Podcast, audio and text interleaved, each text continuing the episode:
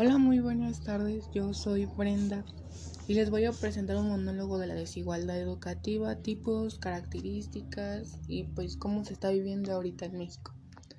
Bueno, pues un monólogo, para que lo entiendan, es un discurso donde tú hablas y das tu punto de vista sobre las cosas.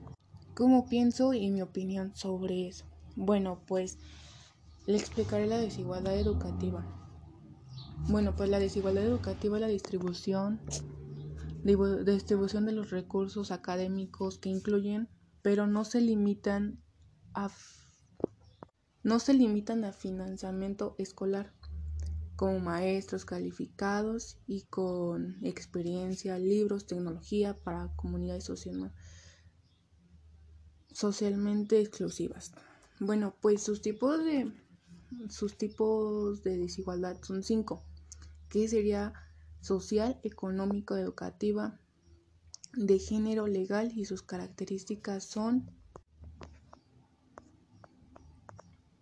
La social se produce cuando una persona con diferente posición social en situación económica, la región que profesa y su género. La desigualdad económica se refiere a la distribución de la riqueza entre personas.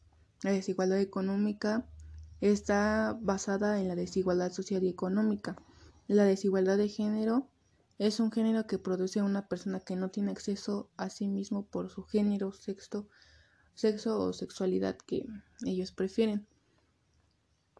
La desigualdad legal se produce cuando las leyes o el funcionamiento de los tribunales favorecen a los individuos frente a otros.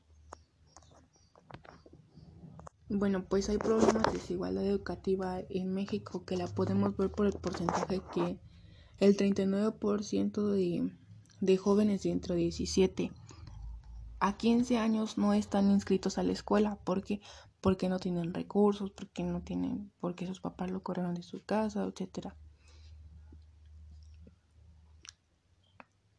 De dos a cada de dos a, de dos a tres niños no asisten a la escuela por bajos recursos, porque por su cultura, porque son indígenas o porque realmente sus papás no tienen para a la escuela.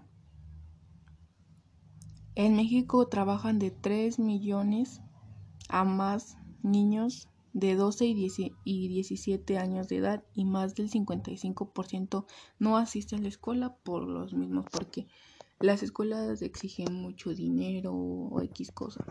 Para algunos dicen que la televisión es un recurso pues sustentable para las personas de bajos recursos, pero pues realmente no es lo mismo aprender de una televisión que los ven de millones de niños, que no es el tema que ellos están viendo, a que pues su profesor los diga o los escuche y ellos tengan sus dudas y se las conteste, no es lo mismo. Para mí en mi impacto económico al principio fue no fue tan afectado porque pues yo ya, ya mi familia ya contaba con internet, celular, televisión, etcétera, pero después se fue complicando más porque los gastos económicos de mi casa fueron subiendo como agua, luz, etcétera, Y pues en mi opinión no es algo favorecible que a mí me guste estar estudiando en línea. Y para mí yo le doy un 7 porque pues no es lo que yo quiero y no es lo que yo aprendo igual a que pues un profesor me diga que hago mal y que hago bien desde un, un salón o X cosa.